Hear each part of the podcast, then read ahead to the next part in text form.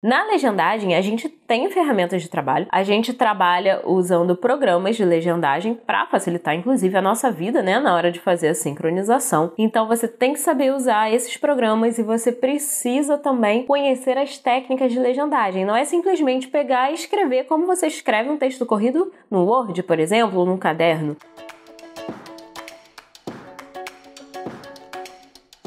Olá, tradutores! Tudo bem com vocês? Eu sou a Laila Compan, criadora do Tradutor Iniciante, tradutora profissional, e tô aqui toda semana para dar uma dica para você que quer ser tradutor, que quer entrar nesse mercado e quer permanecer nele. Então, se você quer ser um tradutor profissional, fica aqui comigo, que tem sempre uma dica nova e uma dica boa para você seguir. Hoje nós vamos falar sobre algumas habilidades que você precisa ter caso queira trabalhar com tradução audiovisual. E aí vocês sabem que a minha, minhas áreas especificamente são legendagem e tradução para dublagem. Mas na tradução audiovisual existem muitas outras modalidades. Tem a tradução de games, tem a legendagem para surdos ensurdecidos, tem audiodescrição, enfim, né, uma infinidade.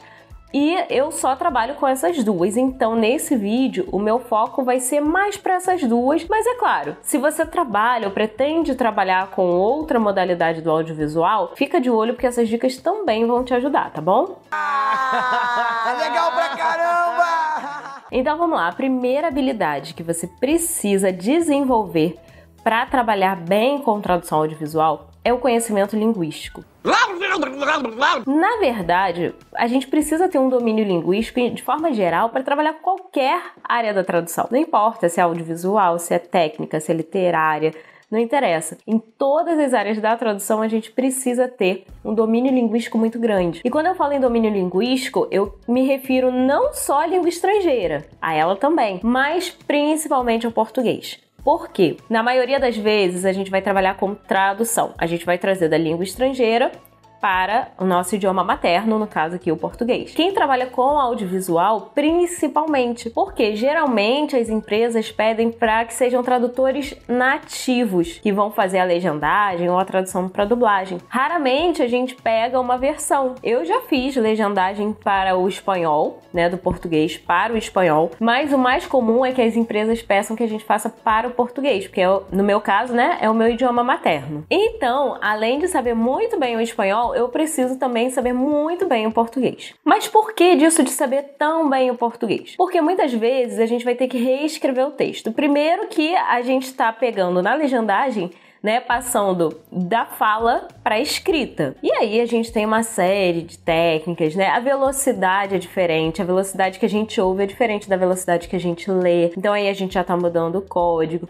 Enfim, tem toda uma regrinha na legendagem. Na tradução para dublagem também tem lá suas regrinhas. A gente até vai manter, né, a fala com a fala, porque vai ser gravada por cima e tal.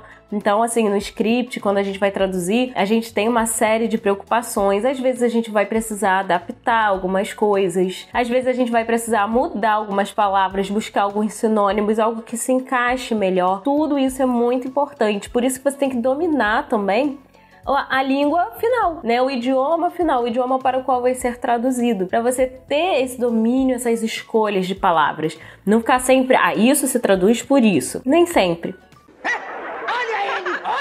Ah, então Fique atento a esse detalhe. A gente também precisa ter uma compreensão auditiva muito boa. Se você quer trabalhar com tradução audiovisual, você precisa trabalhar a sua compreensão auditiva. Pra galera do inglês que adora falar listening, então tem que trabalhar o seu listening tá? Você precisa entender o que você está ouvindo primeiro, para você não ficar refém de script, né? Senão você só vai pegar trabalho que tem script. Segundo, mesmo que você só pegue trabalhos com script, seja por preferência ou porque o cliente sempre manda um material de apoio para você, nem sempre o script está correto. Isso é uma coisa que eu bato na tecla assim o tempo todo, o tempo todo no curso de legendagem. Por quê? O que, que acontece? Às vezes o script está errado, às vezes o script está incompleto, às vezes está fora da ordem. E aí, se você quiser se basear ali 100% nele, você fica muito preso. Se tiver erro, você vai cometer erro.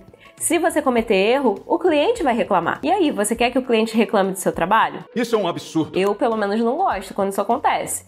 Então, o ideal é que você consiga realmente ouvir. Você pode até usar o script como apoio, mas o ideal é que você preste atenção no vídeo, porque é o vídeo que vale. Então, ouviu, tá diferente do script? Segue o vídeo. Vou dar até um spoiler aqui de uma coisa que tem no curso, que eu faço uma maldadezinha com os meus alunos. Eu pego o script e eu boto erros no meio do script.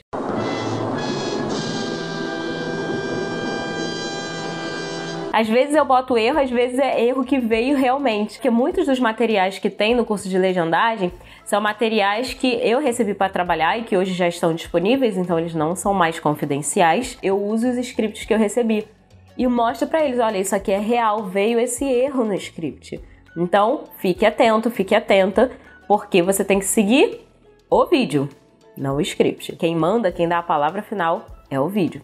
Guarda isso. Presta atenção! Como eu já falei, né, ainda dentro desse domínio linguístico, tanto questão auditiva, escrita e tudo mais, você precisa escrever super bem. Você precisa saber pontuar bem o seu texto. Não importa se vai ser legendagem ou tradução para dublagem, a pontuação tem que ser impecável tem que ser perfeita. E não vou nem citar aqui erros de digitação, porque, né, a gente tem um corretor ortográfico ali gratuito do Word, que já quebra um galhão. O mínimo que você tem que fazer é passar o corretor ortográfico. O mínimo.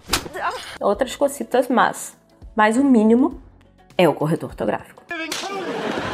Outro ponto também, outra habilidade, é a habilidade de interpretação. Quando a gente trabalha com material audiovisual, e eu brinco muito com os meus alunos, eu falo assim: aproveita que você tá com um vídeo ali, que você pode assistir a uma série, assistir a um filme, assista.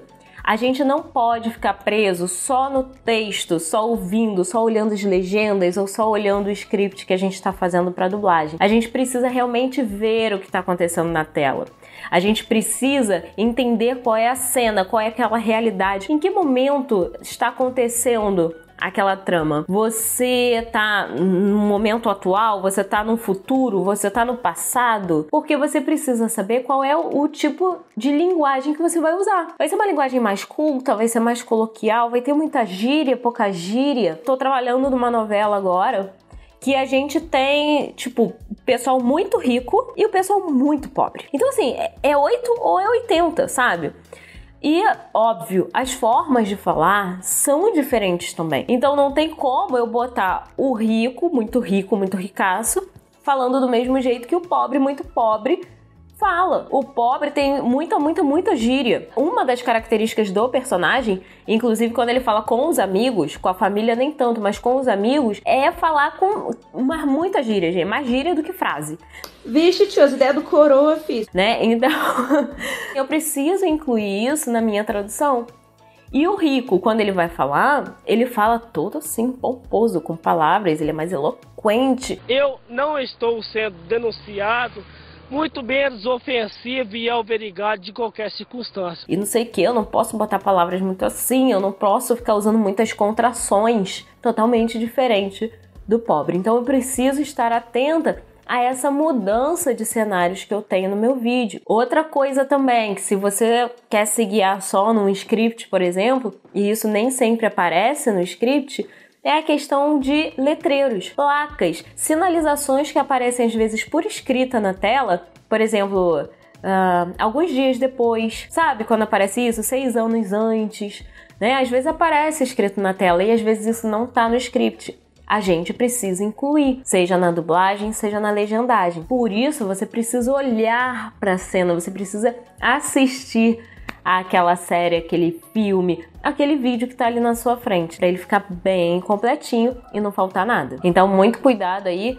com é, esses detalhes que aparecem. Você tem que ter atenção aos detalhes, tá? E isso é uma habilidade também que é treinável. A última habilidade que eu tenho para citar aqui para vocês, né, das mais importantes que a gente tem, é claro, é a habilidade técnica. E essa habilidade técnica, eu me refiro à técnica que a gente usa para fazer o trabalho e a técnica de usar as ferramentas de trabalho. Na legendagem, a gente tem ferramentas de trabalho, a gente trabalha usando programas de legendagem para facilitar, inclusive, a nossa vida, né, na hora de fazer a sincronização. Então, você tem que saber usar esses programas e você precisa também conhecer as técnicas de legendagem. Não é simplesmente pegar e escrever como você escreve um texto corrido no Word, por exemplo, ou num caderno, né? Tem formas de você segmentar a sua legenda de maneira que ela fique confortável, que ela fique esteticamente agradável. Então você não vai escrever de qualquer jeito. São muitas técnicas. Tem técnica de síntese, diferente já da tradução para a dublagem, que às vezes na dublagem a gente precisa aumentar mais um pouquinho. E esse aumentar não é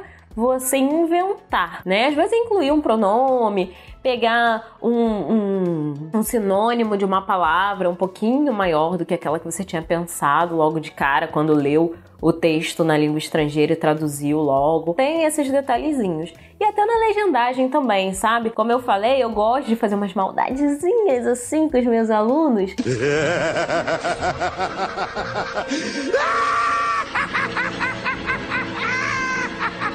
E aí eu pego materiais diversos e eu trabalho com eles muito a questão da síntese, né? Que muitas vezes na legenda a gente precisa fazer essa síntese, porque a gente tem tempo de espaço, tem tempo de leitura, tem um monte de coisa. E eu ensino tantos alunos a fazerem síntese que chega num determinado exercício, eles precisam, aliás, eles, não é que eles tenham que sintetizar, mas eles precisam aumentar um pouquinho. E a galera sempre escorrega aí nesse detalhe. Mesmo que eu dê um spoiler do exercício, mesmo que eu dê a dica, a galera escorrega. Não sei porquê, não sei se não presta atenção, não sei se é a falta de costume, tá tão acostumado a sintetizar que não aumenta, ou fica muito preso na tradução literal. Outro detalhe também, na tradução audiovisual, a gente gente não pode ficar preso à tradução ali muito literal, sabe? A gente precisa ser mais, né?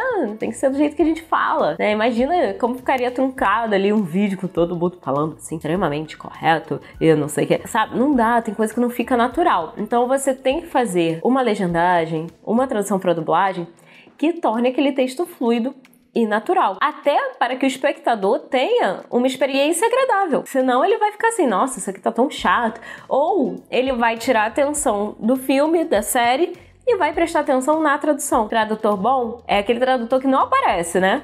Aliás, peraí, vamos lá, vamos consertar isso aí. Senão vai ter uma galera que fala assim: Mas você fala que o tradutor tem que aparecer, que não pode ser 007. O que, que tá acontecendo? Não tô entendendo, tô ficando meio perdido agora. Não entendi foi nada. vamos esclarecer isso. Tradutor não pode ser 007. Ele tem que mostrar que ele é tradutor, divulgar o trabalho dele, contar para todo mundo que ele é tradutor. Mas na hora que a gente faz a tradução, na hora que a gente traduz, que a gente entrega o nosso trabalho, não é para parecer que aquilo ali foi traduzido. Quanto mais real parecer que foi, uh, no nosso caso aqui, né, o audiovisual, que é o tema desse vídeo de hoje, melhor ou mesmo um livro, né? É tão ruim quando a gente pega um livro e a gente vai ler e a gente sente que tem um sotaque, a gente fica assim, mas a gente não fala assim, essa frase tá estranha. Isso não pode acontecer.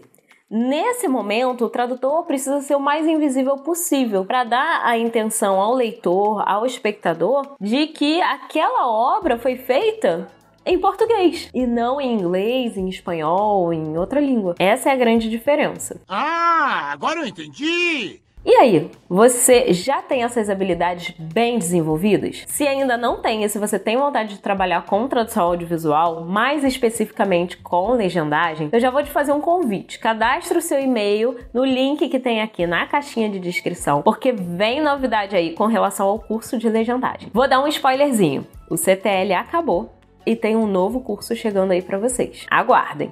Mas ó, só vou divulgar primeiro para a lista de espera, hein? Então, corre lá e cadastra o seu e-mail. Espero que vocês tenham gostado desse vídeo. Se vocês quiserem mais vídeos sobre tradução audiovisual, ou sobre dublagem, ou sobre legendagem, manda aqui nos comentários para mim que eu quero saber o que, que vocês gostam, qual tipo de conteúdo vocês querem ver aqui no canal, combinado? Então é isso, pessoal. Um grande beijo para vocês, sucesso e até a próxima semana. Tchau, tchau!